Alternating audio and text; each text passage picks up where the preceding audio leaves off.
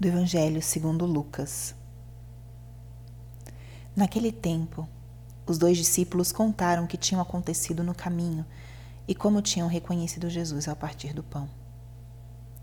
Ainda estavam falando quando o próprio Jesus apareceu no meio deles e lhes disse: A paz esteja convosco. Eles ficaram assustados e cheios de medo, pensando que estavam vendo um fantasma. Mas Jesus disse: por que estáis preocupados e por que tendes dúvidas no coração? Vede minhas mãos e meus pés, sou eu mesmo. Tocai em mim e vede. Um fantasma não tem carne nem ossos, como estáis vendo que eu tenho. E dizendo isso, Jesus mostrou-lhes as mãos e os pés. Mas eles ainda não podiam acreditar, porque estavam muito alegres e surpresos. Então Jesus disse: Tendes aqui alguma coisa para comer? Deram-lhe um pedaço de peixe assado. Ele o tomou e comeu diante deles. Depois disse-lhes: São estas as coisas que vos falei quando ainda estava convosco. Era preciso que se cumprisse tudo o que está escrito sobre mim na lei de Moisés, nos profetas e nos salmos. Então Jesus abriu a inteligência dos discípulos para que entendessem as Escrituras e lhes disse: Assim está escrito: O Cristo sofrerá e ressuscitará dos mortos ao terceiro dia. E no seu nome serão anunciados a conversão e o perdão dos pecados a todas as nações, começando por Jerusalém. Vós sereis testemunhas de tudo isso. Palavra da salvação.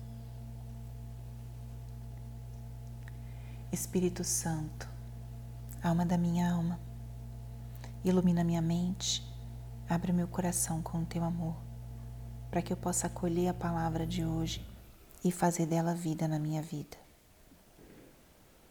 Estamos no terceiro domingo da Páscoa, tempo litúrgico para experimentarmos a vitória de Cristo sobre a morte, sobre o pecado para vivermos ao longo das semanas essa realidade de que o nosso Deus é um Deus da vida, de que a nossa aliança foi restaurada com Deus Pai pela morte de Cristo e sua ressurreição.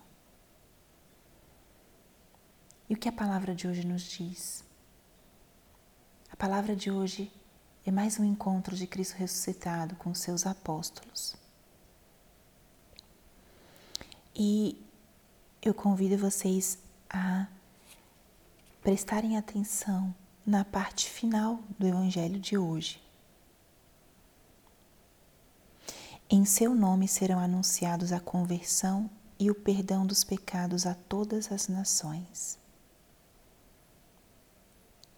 A liturgia de hoje, não só o Evangelho, mas também a primeira e a segunda leitura, relembram a ligação da ressurreição de Cristo com o perdão, o perdão dos nossos pecados e a nossa conversão. Na primeira leitura, que é dos Atos dos Apóstolos, no final do discurso de Pedro, ele diz: Arrependei-vos, portanto, e convertei-vos para que vossos pecados sejam perdoados. Na segunda leitura, que é da primeira carta de São João, ele também diz: Jesus Cristo é vítima de expiação pelos nossos pecados e pelos pecados do mundo inteiro. Esses dois apóstolos, tanto nos Atos dos Apóstolos quanto na primeira leitura, são trechos que foram escritos ou que aconteceram depois da ressurreição de Cristo, no primeiro tempo da igreja. E estes dois apóstolos anunciavam justamente o que Cristo falou nessa aparição a eles.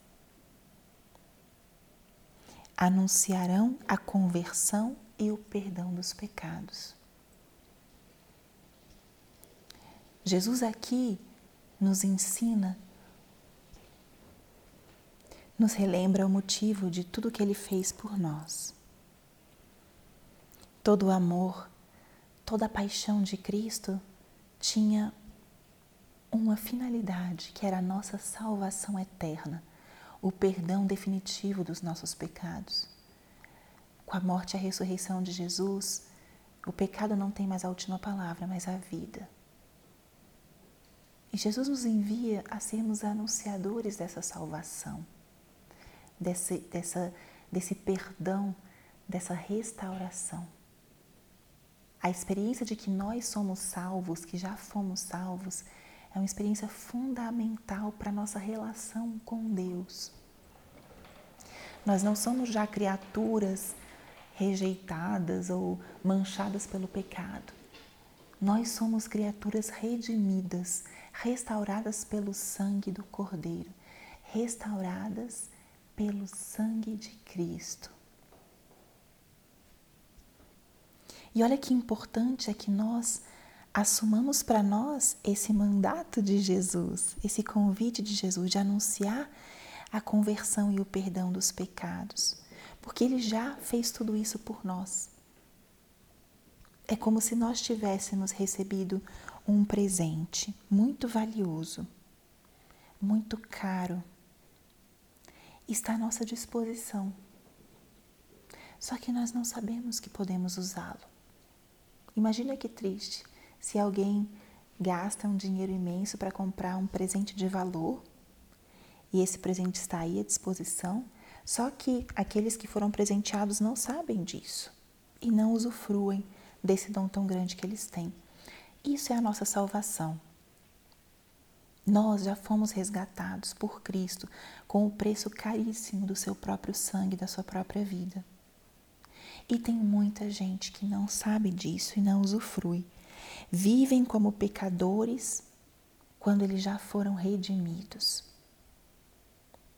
O convite da palavra de hoje é a que nós primeiro pensemos e experimentemos. Eu tenho a experiência de que essa salvação é para mim, de que eu sou uma pessoa salva, redimida, que eu já fui resgatada, que quando eu caio, eu só preciso levantar e voltar para o caminho. Eu já pensei alguma vez que Jesus me chama a anunciar essa verdade da conversão e do perdão dos pecados. Os apóstolos faziam isso nas suas primeiras pregações. A grande mensagem era a mensagem da redenção, da salvação e de que Cristo venceu. Cristo está vivo. Então, hoje, nesse terceiro domingo da Páscoa, onde nós já estamos aprofundando, meditando, experimentando a alegria de Cristo vivo, hoje ele nos relembra: foi por você que eu morri, foi por você e por todos que eu entreguei a minha vida e o meu sangue sejam anunciadores da salvação. Como São João fala, ele foi vítima de expiação pelos nossos pecados e não só pelos nossos, mas também pelos pecados do mundo inteiro. É até uma frase que a gente repete no texto da misericórdia, quem está acostumado a rezar. Então, hoje é esse convite. Relembremos da graça imensa que vem com a ressurreição de Jesus, que é a graça da nossa salvação. Anunciemos isso nesta semana nesse domingo, com a nossa vida, com o nosso testemunho de alegria, com o nosso testemunho de esperança, porque quem já se sabe salvo não tem o que temer, tem uma fonte de confiança estável, firme, que vem da certeza de sermos salvos. Glória ao Pai e ao Filho e ao Espírito Santo, como era no princípio, agora e sempre. Amém.